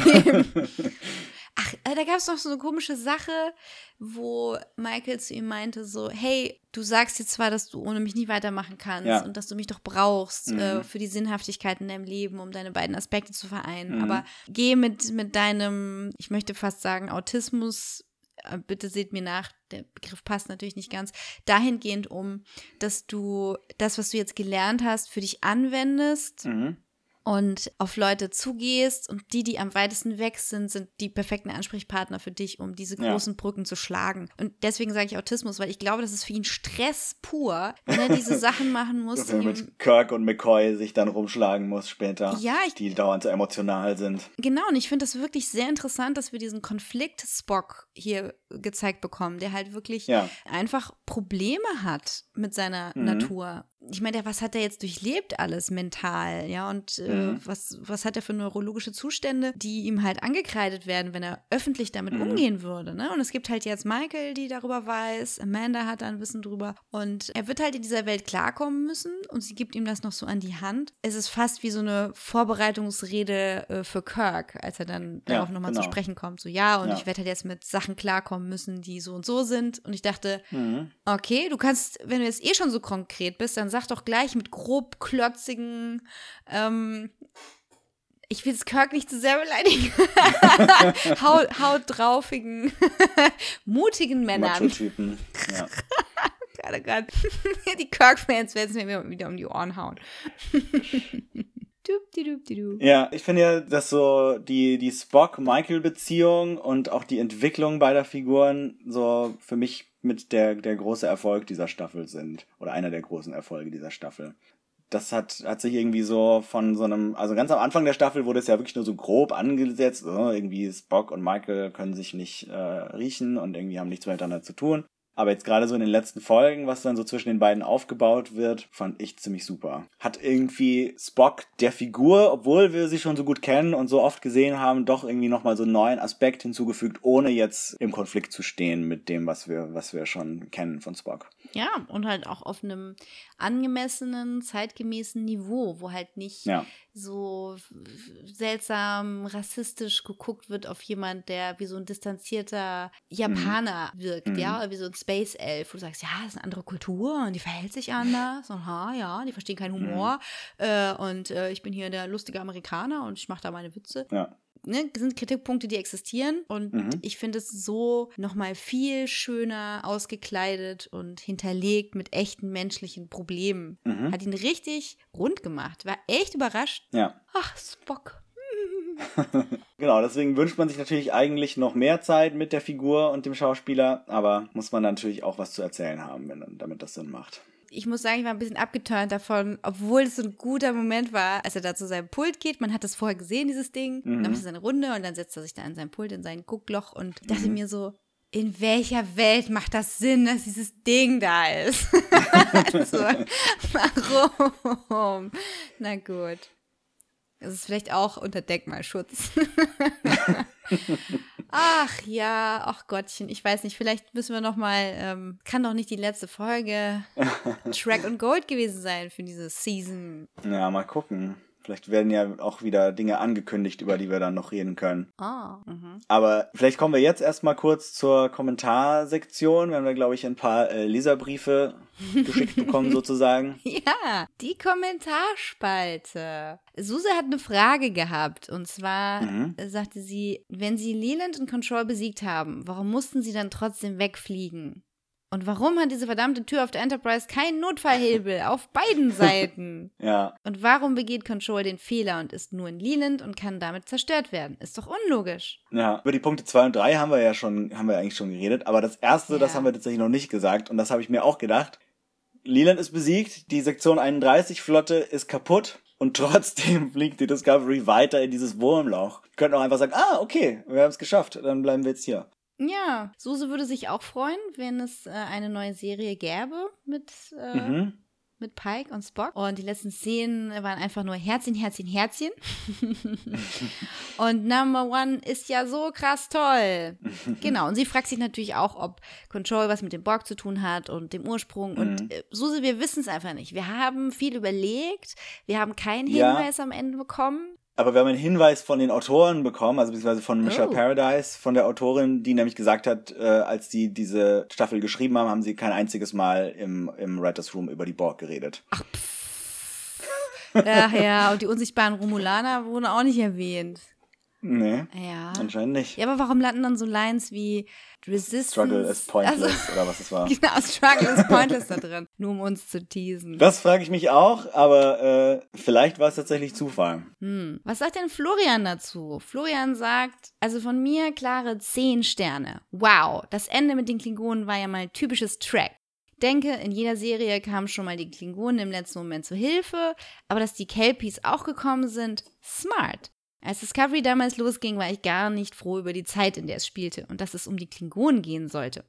Ging mir auch so. Mhm. Zu denen war nun echt in allen Serien genug gesagt. Warum sich so enge Fesseln anlegen mit dieser Zeit? Also, ne, das, was wir auch angesprochen haben, dass, da so, Mhm. dass du nur gewisse Spielräume hast, in denen du handeln kannst. Die Neuausrichtung der Klingonen an sich hat mich nicht gestört. Das TNG-Piratendesign war etwas überholt. Aber sie haben es super gemacht. Das war für mich in der ersten Staffel schon richtig gut. Tolle Optik, mega Schauspieler und nicht mehr der Planet oder Nebel der Woche. Mhm. Das ist einfach Track 2019. Und als wir in der zweiten Staffel noch die ollen Klingonen hinter uns ließen, Wahnsinn. Nun hat Discovery bei mir Deep Space Nine überholt und schießt in, mein, in meinem Serien-Olymp, oh, da fehlt was, wahrscheinlich Platz 1 oder so. Schießt in den Serien-Olymp. Ach so, schießt in Hinauf. den Serien-Olymp. Äh, Da befinden sich auch Game of Thrones, Ja. Lost, Battlestar Galactica, Fringe, ähm, BB. Breaking Bad. Breaking Bad. Ah, und Narcos. Aber nun in der dritten Staffel in eine ganz andere Zeit. Mir gefällt besonders die Optik der Serie und dass es eine durchgehende Story gibt. Der Nebel oder das Alien der Woche, das wäre einfach nicht mehr gegangen. Ja, das stimmt. Das haben wir nun wirklich hinter uns gelassen. Ja, Vielen Dank dafür. auf jeden Fall. Ja, es gibt natürlich noch viel zu reden und äh, vielleicht ähm, kommen wir auch noch auf die ein oder andere Verschwörungstheorie, die wir euch nicht vorenthalten wollen. Dafür könnt ihr mit uns quatschen auf Gesichtsbuch. Das ist äh, www.facebook.com slash Dreck und Gold. Haben wir eine Novelty-URL oder haben wir nur eine Nummer? Äh, nee, nee, genau, Dreck und Gold einfach zusammengeschrieben und als Wort. Da findet ihr uns. Ansonsten, wenn ihr Dreck und Gold als Suchbegriff eingebt, findet ihr uns eben zum Beispiel in eurem bevorzugten Podcatcher oder bei iTunes oder bei Soundcloud. Und wenn ihr ähm, uns ganz direkt ansprechen wollt, könnt ihr das auch sehr gut auf Twitter tun. Da bin ich als Adrian vom. Und ich als @mamj auf Englisch und @evejdesign in einem Wort auf Deutsch. Und da werden wir auch immer mal wieder über den ein oder anderen Kinofilm reden, denn Dreck und Gold ist ja das Überthema Track und Gold, unser Special, in dem wir ein bisschen öfter mit euch sprechen. Und äh, wenn ihr jetzt zum Beispiel ähm, was über Endgame hören wollt, dann können wir das natürlich machen. Auch dazu gerne komplett spoilerfreie Kommentare oder in den DMs, in den Direct Messages, äh, per E-Mail, per Brieftaube. Lasst uns wissen, ob ihr Redebedarf habt. Und dann hören wir uns bald wieder. Auf jeden Fall. Jetzt freuen wir uns erstmal auf die bald kommende Picard-Serie, die gerade gedreht wird, auf die neue Animationsserie, die gerade angekündigt wurde und die ganzen anderen coolen Star Trek-Sachen, die so passieren. Meine Güte, der Track der Woche steht unmittelbar bevor. Mhm. Shane, Also dann, vielen Dank fürs Zuhören. Bis bald. bis bald. Tschüss.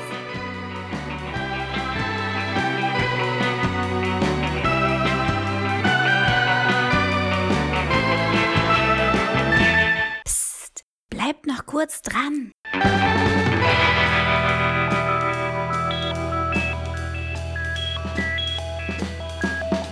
Sag mal, was hat dich an Discovery am meisten gewundert?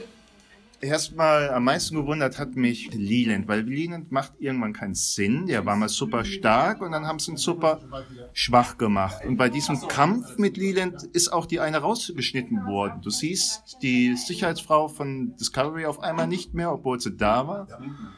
Und ich frage mich auch immer, warum man da nie den Phaser auf Auflösen stellt in diesem Universum. Es ist ja Krieg und Ja. im Krieg darf man auch mal ein paar äh, Kriegsverbrechen sozusagen begehen, aber man könnte vielleicht mit Linien mit Auflösung äh, klein beikommen.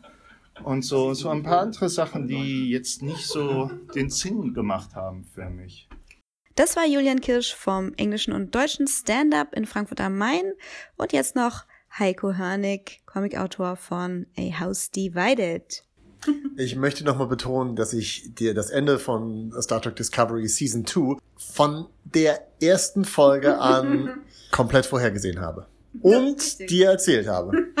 ja. Ja, und ich freue mich sehr, dass es genauso eingetroffen ist, wie ich es prophezeit habe. Ich hätte mir nur gewünscht, dass man äh, noch einen etwas deutlicheren Hint bekommt, dass äh, Leland und, und Command Control. Äh, Control äh, wirklich die Protoborg sind, weil das äh, hätte ich sehr lustig gefunden, so als Fanservice. Ansonsten fand ich's gut.